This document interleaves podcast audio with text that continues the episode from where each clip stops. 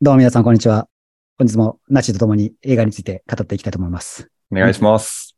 本日は、エブリティング、エブリウェア、オールアットワンス、見てきた編ということで、映画を見てきた感想を語りたいと思います。はい。まあざっくりなんですけど、ナッシどうでした早速ですけど。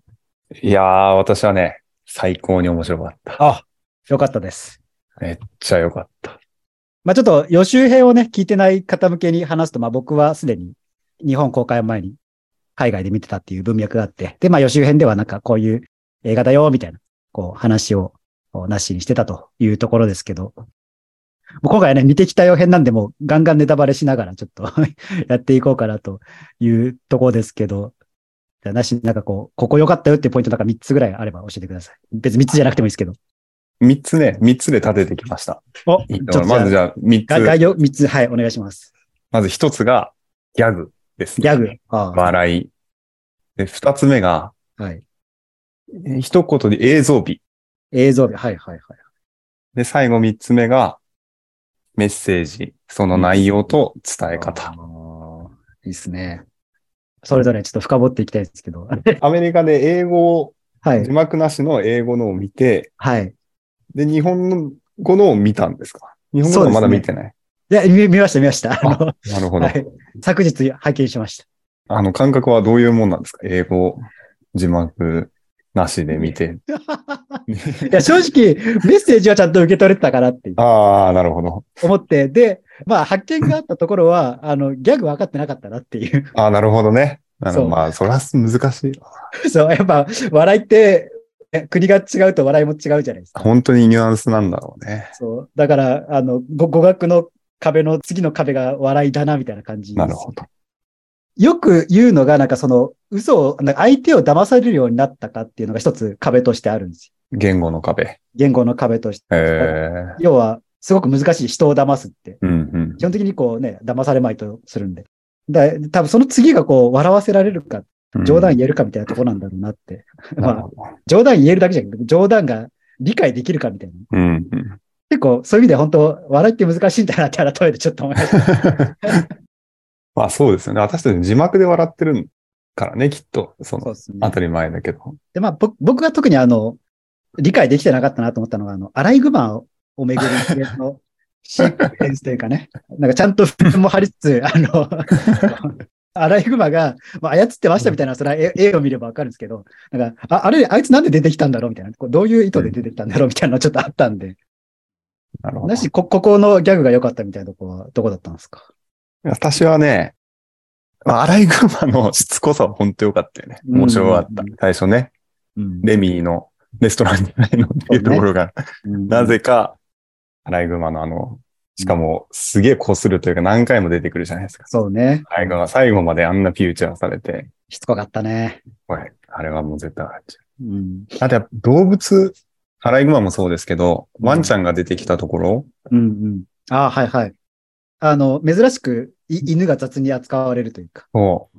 私は、その、犬とかね、絶対蹴ったりするのは良くないと思うけど、あれはもうめっちゃ笑っちゃったんだよね。そうね。あれは本当ね、なんか最近少なくなったよね。やっぱこう、動物愛護団体が強くなった多分ね。動物をこう、雑に扱うことに対するこう、嫌悪感みたいなのが、やっぱこう、社会の一定のモラルとしてなんか出てきたじゃないですか。そう。だからね、そういう人たちって、ジョジョジョとか見たらどう思うんだろう。 そうね。あの、ど動物に厳しいでおなじみのジョジョとかね。そうね。あ面白い。メリーに首ったけっていう映画の犬の扱いをああ、思い出しましたね。えらい古い映画持ち出してきましたね、また。うん、好きなんですよね。で全部本当にギャグ、あの、丁寧に作ってる前中半から散りばめてってっていうところで、うんうん後半も私もうめちゃくちゃ泣いたんですよ。うんうんうんうん感動して。で、感動シーンにもうんしっかりギャグが来てっていうところで、もう号泣爆笑みたいなそういう謎感情、最高じゃないですか。最高だったんです、体験、映画体験。こうか感情のふ振れ幅が ね。うん。感情の振れ幅が。すごかった。まあ、あとはなんかその映画オマージュとかも結構入ってませんでした。あ、そうなんです、あの、ねわ。わかりやすいのだとあの、2001年宇宙の旅。ああ、音楽もね。 ああいうなんか、まあ、レミーの美味しいレストランももちろんそうだし。そうあとはね、えっと、あ、な名前忘れてたけど、なんかあの、あの、う歌うシーンのところとか、あ、そうなんだ。ちょっとオマージュが入ってたりして、なんかそういうのもちょいちょいこう小ネタも挟んできたなみたいな感じもあったりして。うんですね。ちょっと下品で、ちょっとナンセンスでっていう、あの、 元祖で、なんか、久しぶりにあの雑なモザイクも見たなっていう。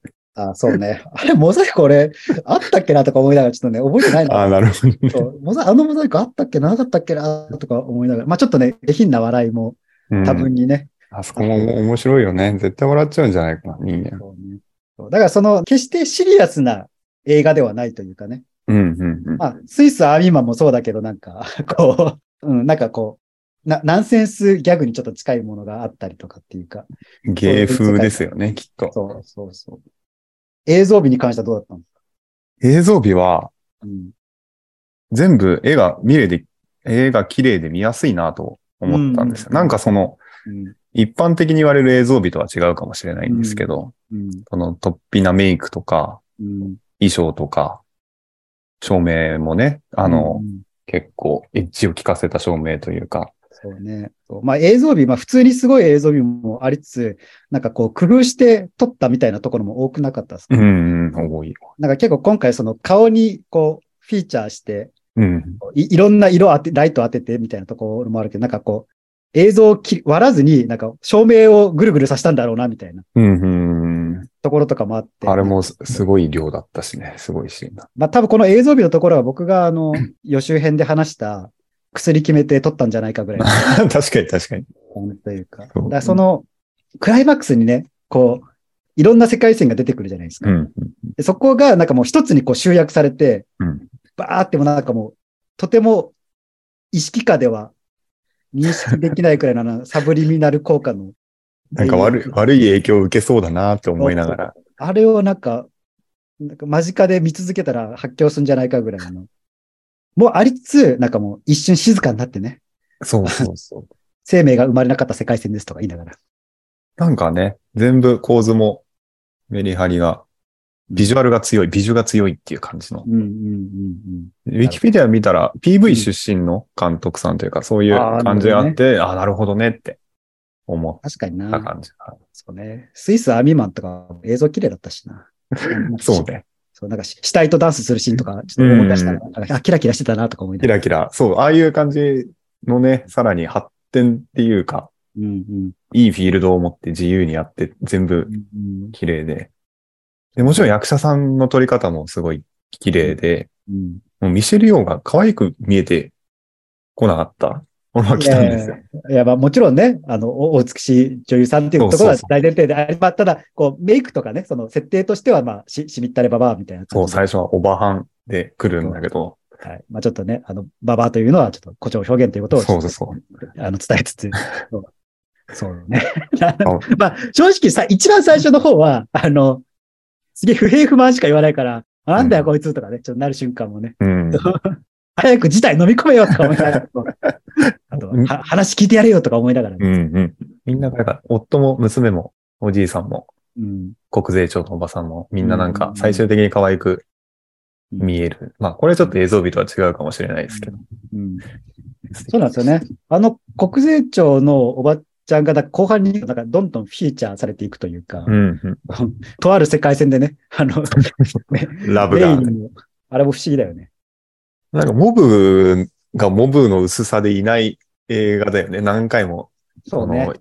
うんの再利用。再利用って言ったらあれだけど。うんまあなんかあの最初ちょろっと出てきた人が、後でもう一回出てくるとかね。うん。ちなみにあれですよ、あの国税庁の方、すごい有名な女優さんですけど、気づきま あ、したそうなんですね。全然。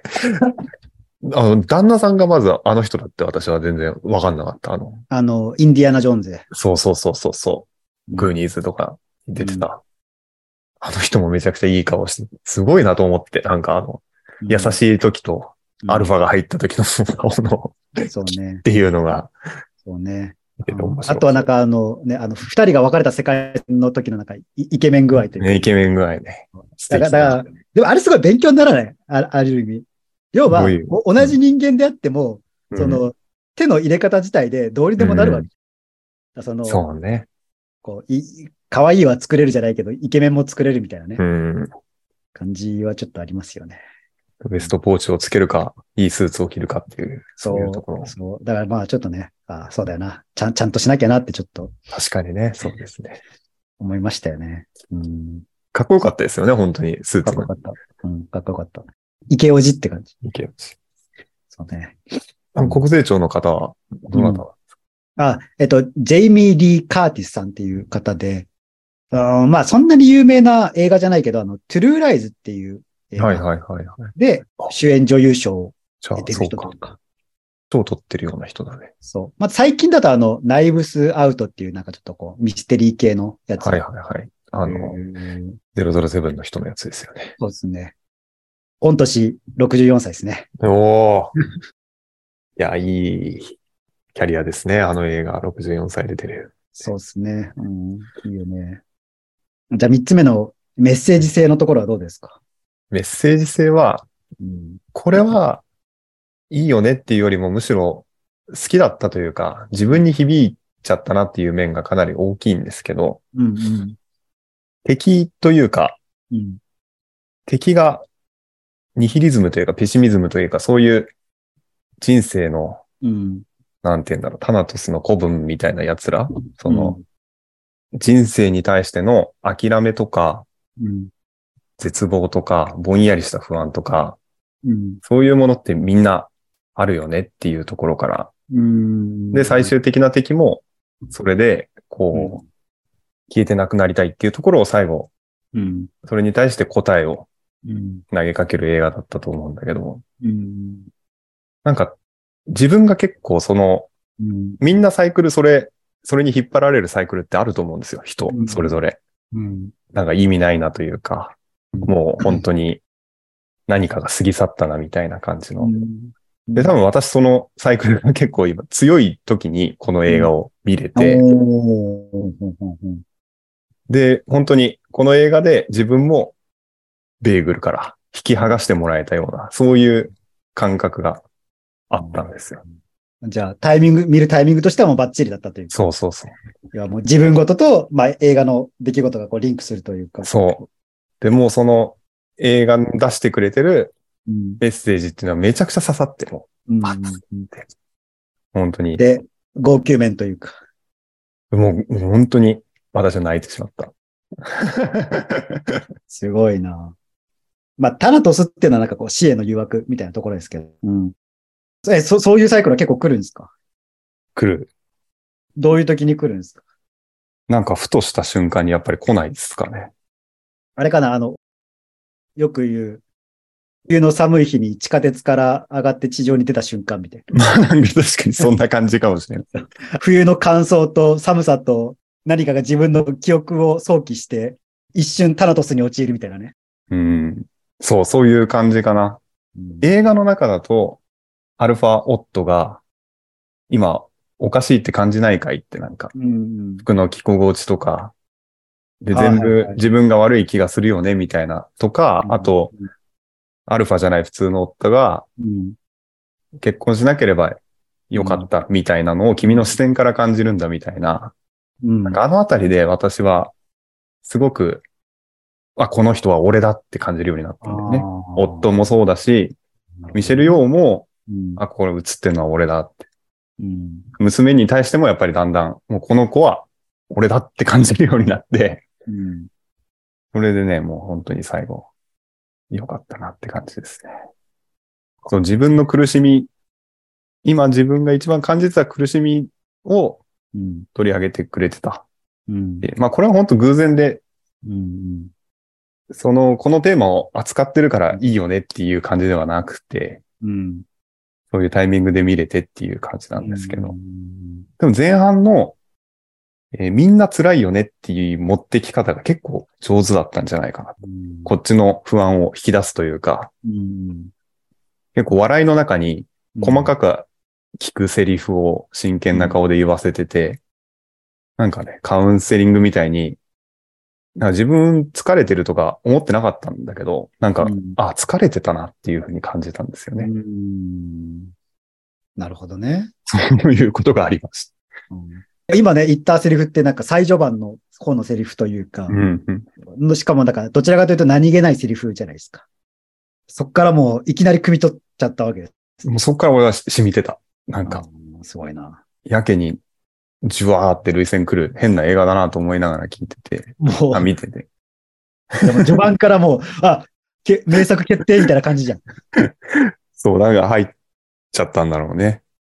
今回は、まあ一応ね、もうミッシェル・ヨーが正直今年のアカデミー賞主演女優賞最有力候補の一人なわけですよ。うん、まあそれは納得ですけどね。うなんか、で、それで、まあその、ただ、まあ僕らは別にそこの歴史的背景というかね、歴史的背景というかなんかその、うん、なんだろうね、こう、ハリウッドが抱える、こう、多様性を重視していきましょうとか、うんうあのん、人種問題ね。まあそういうところに、まあ触れる気は特になくても、単純にね、この映画がどうかっていうところで、主に話していきたいなと思うんですけど、結構、謎の感動じゃなかったですか謎の感動あったかもな。でも、そう、私は結構、あの、うんストレートに。い今聞きたい言葉を言ってもらえたっていう感動の仕方をした気がする。その、この世界は本当にクソみたい、ほとんどクソみたいだけど、うん確かにクソかもしれないけど、だから、あの、今、目の前の君と自分をこうんう大切にしたい。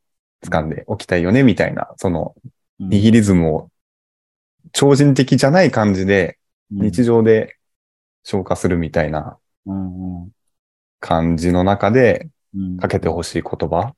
うんいや、なんかこう、謎の感動って言ったのは、うんこ何かが劇的に解決したわけだと思うんですはいはいはよ。どちらかというと、なんかこう、主人公が世界のあり方とか認識について気づきを得たというか、発見したっていうのが、い。うん。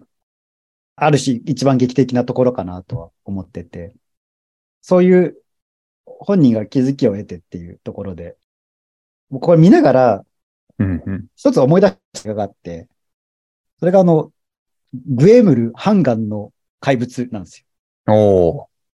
同じアジア映画というかね、韓国映画の。ー。へえ。でなんでかっていうと、あれって、まあ見たことない人はちょっと予告編見てほしいんですけど、グエムルで検索したら出てくると思うんですけど、よかったね。一見、怪獣映画じゃないですか。うんうん。でもあれ、怪獣映画の皮をかぶったホームドラマなんですよ。うんうんうん。で、今回も、まあ一応テーマはなんかマルチバースとかって言ってますけど、だからん人によっては、えなんか主人公がなんか特別な力を得て、なんかまあ日本でいう異世界転生ものじゃんみたいなね、なんかチート技じゃんみたいな感じのことを言ってる人もいるとは思うんですけど、まあ僕はなんかそれとは全然違うなと思ってて、要はなんか解決したいもの問題が何かっていうところが、少なくとも僕にとっては重要なところうで、ん物語の中でね。で、まあ、異世界問題ものっていうのは、なんかもうちょっと、うん、あーちょっと表現に困るけど、まあ、もうちょっとみ身近な問題というかね、人から認められたいとか、うんうんあの何者かになりたいとか、なんかそういうところだと思うんだけど、まあその、ウェームル・ハンガンの怪物とか、今回のやつは、まあ、テーマ、わかりやすいテーマはマルチバース。まあ、僕もね、前半戦で、予習編の時はなんか、ババアのマルチバースみたいな紹介の仕 方をしましたけど、そう。 なんだけど、そうその、マルチバースの皮をかぶったホームドラマじゃないですか。家族とそうね、人のっていう、そうそうですよ。うそうそう。だからこれ、ある種の世界系なんですよ。うん。そうだね、世界系だ ね、もろに。一応世界系っていうね、しあの、まあ、いろんな解釈があるんですけど、世界系っていうのは。一つの解釈として、あの、個人の問題が世界のお何かにつながるみたいうなね、んうん世界の問解決につながるとか、なんか世界平和につながるとかね。っていうのは一つ解世界系の解釈としてあるんですけど、まあ、今回はそれでいくというところで。今回は彼女の個人的な課題の解決が宇宙全体の安定をもたらすみたいなう。ん。ところなんで、そう。だから結局その、始ま前と始まった後で何が変わったかって言ったら、まあ、彼女の、その、身近な人間関係が変わったっていうところなんですよね。お夫との関係だったり、息子の関係だったり、うんうんうん。税務署のお役人さんとの関係だったり、そうね。そうね。まあ、あとは父親か、うん、とかね。そういうなんか、狭い話。ある意味うんだからそういう意味では、グエムルっぽいなっていう。うん。うん。確かにね。あれも、グエブっていうか怪物を倒すことが家族の問題を解決することになるというかね。そうね。本当に家族しか出てこなかったような感じだしね。ねそうそうそうそう。あの、だあからすごのいいい ね。だから、だからこそ、あの、余計アライグマが際立つというかね。そうおお前、お前、ホームの世界線におらんやんけとか思いながら。 そうあれは謎だよね。本当に。他のキャラクターは、なんか、他の世界にもいて、ホームの世界にもいるみたいな感じだけど、あの、アライグマだけ、お前は、お前はどっから出てきたんやみたいな感じのね。ね。しかもね、あの、洗い川作らせてるわけでしょあの、大道具のリアルな。えすごいね小道具か。いや、素敵ですよ、本当に。しかもまあさ、その、向こうにしてみれば、低予算映画だけど、まあ日本の感覚ってやっぱ予算かかって る映画だから、あの、ね、ちゃんと、えお、面白かったしね。面白い。面白いよ。うんあの、え映像的にも特にこう、つどころがあるわけでもないというか、ない。ちゃんとね、C、g もしっかりしてるし、みたいな。うん適当さなんて当然だけど、ない、見えないところですよね。じゃあちょっと制作費当ていってみますか制作費当て、えーうバビロンが80、まあ日本円にすると100億円相当。 100億円相当。まあ僕のちょっとパッと出た予想は、あの、ジブリの最高額20億ぐらい。あ私も25億ぐらい。 25億ぐらい。さて、出るんですかね。ちょ っと。出るのか、これは。とあ、これかなどうですかね。私も知らはなっいきりわかんないですけど、うんうん。とりあえず3000万ドル以下ではあるらしい。 30億以下。えーいや、今のレートで言うと40億ぐらいああ。以下ではあるらしい。うん、出たよ。2500万ドル。じゃあ、ちょうどまあ、 30 30億億、ぐらい。まあ30億から35億ぐらいって感じですかはあね。はあはあはあ。で、まあ、ボックスオフィスって言うんですけど、あの、工業収入。うんうん、は、100万、まあ100億円、もうちょいっていうか120億ぐらいか。4倍以上稼いでるらしいですよ。やばいね、映画って。やばいね。とんでもない商品だね。とんでもないよね。すごい、すごいビジネスモデルだよね。いや、大ヒットした、ノミネートだもんね。そう。まあ、何かしら賞は取るでしょうというあところ、ー1個ぐらいね、はあるけどね。うん。で、まあ、メッセージについて、まあ、僕が感じたメッセージとしてうんは、うんまあ、これ予習編で話した内容と被るんですけど、過去の後悔は、うんうんまあ、今を肯定することによって、いい思い出になるみたいな話をしたと思うんですよ。うんうんだから、彼女も、こう、いろんな世界に飛んで、飛んで、で、それ、それを見たからこそ、今を肯定できたわけじゃないですか。うんうんまあ、いろんな世界線あるけど、でもまあ、やっぱ大事なのは、だよねっていうところで。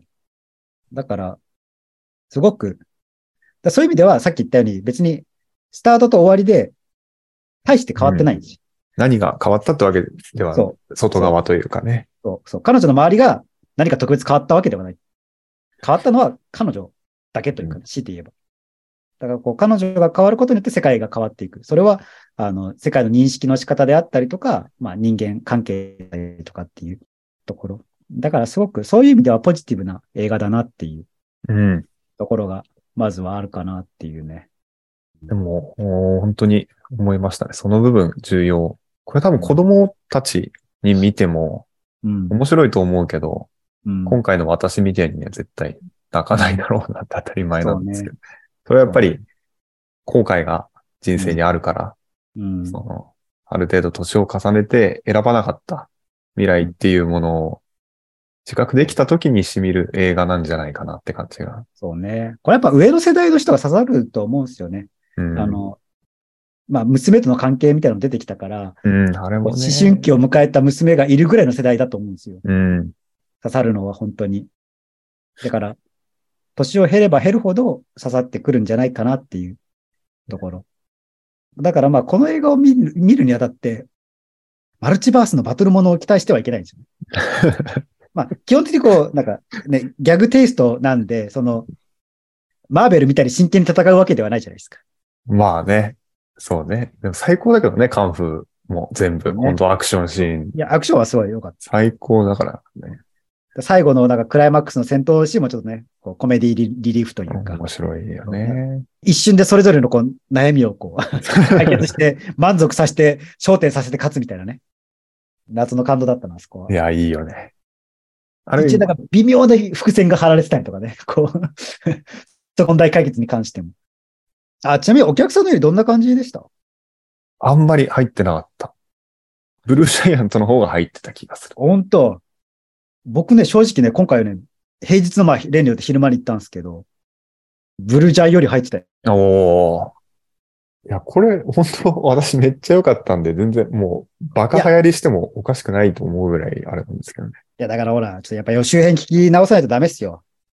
これはね、あの、日本で言う、あの、カメラを止めるなと同じ現象になるみたいな話したじゃないですか。ああ、 おっしゃってましたね。言ってましたね、それは。口コまだミで。こ公開して一週間経ってないんですよ。うん。こっからじわじわですよ。あの、見に行った人がなんか、思ったより良かったみたいなね、感じの、うコメントしつつ、こう、増えていくんじゃないかなと思うし、まあ、来週には、アメリカのアカデミー賞の発表もあるんで、まあ、それで、あのこれはね、ギャガさん的にもね、押しやすくなると思うんです。アカデミー賞、なんとか賞、受賞みたいな感じ。ガッツとね。そしたら、まあ、もしかしたらテレビコマーシャルも、もっと打つかもしれないし、っていうところで。あ、ちなみになんか聞いた話だと、うなんんかどっかのテレビ局で、なんか特集やったらしい。ああ、そうなんだ。朝の情報番組かわかんないけど、土日の。で、なんかアナウンサーの人がすごい押してたみたいな。ああ、王様のブランチ的なリリコさかなんみたいなやつかな。か なわかんないけど、そいやう。で、それ見て、なんか興味持ったみたいな人がああ、いたっぽい。まあ、正直さ、やっぱ、あれを、中国編を見て、面白いって思う人は、やっぱ少ないんだろうなっていう気は絶対数で言ったらね、確かに。そう。だって、なんか、面白さが分かりにくいじゃん。う。うん。まあちょっとね、うん、ババアのカンフー映画かな、みたいな感じじゃないですか。まあね、面白そうなんだけ ど、難しいよね。確かに。そう行くそう行くほどかみたいな、そういう。そうそうそうそうそう。あの、マス層に関してはさ、うんまだパンダがカンフーしてくれた方が興味湧くな、みたいな。そうだね。子供たちも見たいってそ言うしね、それだったら。う、そうそうそうそうそう。難しいと思うんだよね。まあ一つ、こう上のね、世代の人たちにとってみれば、まあもはやなんか別にアクション映画が見たいわ世代でもないと思うし、うんうんがっつり。だからこう、これはこう見た人が積極的に声をかけていかなきゃいけない案件なのかなっていう。なるほどね。で、まあほら YouTube とかもそうだけど、そのアルゴリズムで興味ある人にしか情報が届かない世の中うんになりつつあるじゃないですか。そうだよね。あと感度高いと、この情報が届くとは思うんですけど、届かない人には本当に届かない世の中になってきてるので、うんだからまあ、いろんな人が面白いって言って初めて受けるような感じになっていくのかなっていう気はしますよね。うん。てか、よく考えたら家族で見れるなと思って。私も、あ、そうね。妻と一緒にもう一回見たいなと、二、人で見たいなと思うし、そうね子供がいる人は、うんうん。いいいんだね金曜ロードショーに適してるぐらい過激な表現ないし、や、でもほら、モザイクかかっちゃってるじゃないですか。あれ はそうね。そうそかう。だ子供に聞かれたらどうするのえ、なんであの人たちパンツ脱いでるの子供わかるんじゃないあの、飛ぶためにって。そうね、だ、あの仕組みがさ、あの、いい意味で余計だよね。あの、いやーあの設定そう上手だよね、あんなの。バ本カ当なにことしないとパワーが得られない。出られない。いこの設定考えたやつ、いかれてんな、みたいな感じ、やね。、ね、いいよね。すごいよね、あれね。うんいい。本当に。だよ。だ合法的にギャグを入れれるというかね。これぐらいの温度感の映画、一番輝ける設定だよね、その。まあでも親子では、親子っていうか、まあその家族では全然見れるとう思う。ん。そうそうで、気まずい思い、この映画、ないはず。多分そ、うっす一ね緒に。お互いのことがそうね大切に思えるんじゃないかな。そうし、まあちゃんと最後はね。まあナッシーが感動したならば感動系の映画ってことでいいんじゃないですか。うん。もう僕の中でこう謎の感動だったんで、どちらかというと。なんかわかんないけど、いい映画だな、みたいな感じの。最初の劇場の雰囲気も、結構ね、うん多分ね、な泣き上戸の人が多い回だ。ああ、クスンクスンっていう音がね、やっぱり聞こえてくると、うん。こっちもね、来ちゃうよ。もらい、もらい泣き。はい。みんなで雰囲気を作ってったと思う。私も、クスン通クスン。称、ひ人と用現象。 そうなんですか。人という 現象。あ、もらい泣きね。もらい泣きそうそうそう。これどういう人にお勧めしたいですかおすすめはやっぱり、あの、うん大人ですね。うん。うん。ちょっと疲れてるうん。ことに気づいてないぐらい、きうん微妙に疲れてる大人の皆さん。大人だったらもう全員見ていいんじゃないかな。大人ってどどういう大人ですか大人もいろいろあるじゃないですか。大人もいろいろあるよね。なんか、濃い何経歳験。何歳以上とか、こんな人とか。まあ、同年代になっちゃいますけど、30代とか、うんどどんなもん、でも、なんか20代で見ても全然泣くぐらい濃い人生を送ってる人はいるとうん思うけど、その、なんかやっぱり、えー後悔してることがあるっていうう、ん、こう選択しなかったらこうなってたかもっていうところがやっぱり、素でわかるうん。年になった人っていうのかな。なんかそれがわかる年になったなと、もう自分でも思ったし、うん。若い時は、こういうことに思わなかったような気がするんだよね、なんか。うん。で、なんか、そう、そういうところで、大人うん。んさ30代、40代。うん。 40代、50代が見てどんな気分になるのかって、なんか想像できないな。いや、俺正直5、60代の方が刺さると思うな。あ、そうか。そうだだって主人公がその世代じゃん。そうか。主人公は40、50、そうだね。うんこ子供がね、20歳ぐらいっていうとこなんで、当然そぐらい、今だったらそれぐらいの世代になってくるじゃないですうか。んうん。ね子育てやった後だとまた違うんだろうな、考え、うん。感じ方が。まあもう、なんか人生に1ミリでも後悔がある人でいいと思うんですよね、僕は。うん。まあ予習編でも話したけど、あの、主人公が自分の違う世界線を見てるときに、その時は、それと、ね、その見てる私の人生を振り返ればいいと思うんで。うん。だからちょっと、こう、まあ、人生に後悔がある人、もしくは、なんか、ちょっと一瞬、2時間ぐらいね、自分の人生振り返ってみようかな、気軽に、ぐらいな感じで。そう笑いながら人生振り返ってみようかな、ぐらいの、なんかそういうテンションで、いいと思うんですよね。だからそういうなんか、こう、少し内省というかね、うん。自分の人生を振り返る時間が欲しい人には僕はすごくお勧めしたい映画ですね。内政を促す映画だよね、なぜか。そう。だからそれが本当謎の感動を生んでるんだと思うんですよ。わかります。これはやっぱ、もうなんか、泣きはしなかったけど、やっぱ、危うかったよね。危うかった。方針もし、帰りの電車でうん。何も、ウェブ漫画とか、うん、ウェブの記事とか、あもうはは読めなかった。集中できなくて、広告も見たくないみたいな気分で。うんまあ、ちょっと頭の中でこうぐるぐるさせてるといそううそうそう、そういう感じになりました。私、見た。か。そういう映画の時って僕あの、歩いて帰るんですよね。ああ、いいですね。いいですよね。あの、こうなんか、何駅かだけね、こう、うん。 30分だけ歩いてみようかな、みたいな感じで。して、こう、ちょっと、ちょっとゆっくり考え、あの、映画のことを思い出しながら、やるとなんかちょうどいいというかね。なぜかね、本当にそういう映画。まあ僕はちょっと2回目だったんでね、やっぱこう1回目ほどの、あれは当然ですけど、なかったですけども、まあそれでもやっぱり、うん、まあもう一回見たいなと思うぐらいの映画ではあったんで、うん。まあちょっとアルゴリズムのせいか、あの僕の YouTube にはめっちゃおすすめが上がってくる。なるほど。もう見見た人らしき人のやつがこう上がってきて、 はい、解説動画みたいな。そうそうそう、なんか、ここで、きょ興味ありませんをちょっと押して、あの見見ない、あの、映らないようにしてこう、ちょちょっとね、影響しないようにっていうところで。でも構成もうまいよね、本当に。うん。何時間くらいの映画だったんだろう全然長く感じなかったし。え、2時間ちょいじゃない2時間ちょい。正しく言いましょう。140分。うん。短めですよね。ちょうどいいですよね。うん。短めではないか。短めではないけど、まあ長くはないけど。うん。映像美みたいな話してたけど、敵のね、ファッションがすごかったよね。うん。かっこいいよね。なんか、かっこよかった。かっこよかったよね。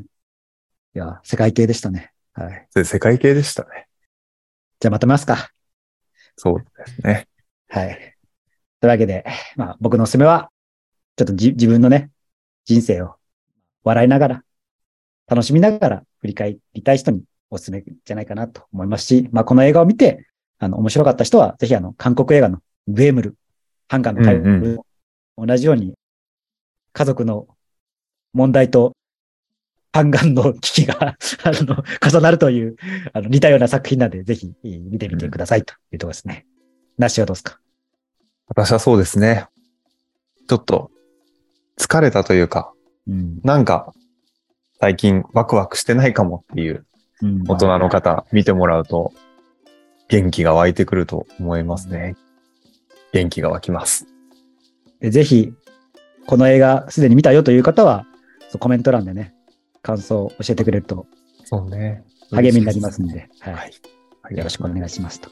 お願いします。というわけで、じゃあ次回はね、いよいよ新仮面ライダー、あ約1週間後に迫ってまますんで、あの、やっぱそれは個人的にはお祭りだと思うんで、あ。うん。新仮面ライダーは3月17日、金曜日18時から公開ということで、もう速攻で見て、その日のうちに感想をね、おお。予習編も、もう流してますんでね、うんうん。話したいと思うんで、3月17日、まあ、編集が遅くなったら18日深夜とか、うんまあ17日の深夜か、とかになるかもしれないですけど、ちょっと楽しみにしていただければと思うんで。というわけで、なし、本日もありがとうございました。ありがとうございました。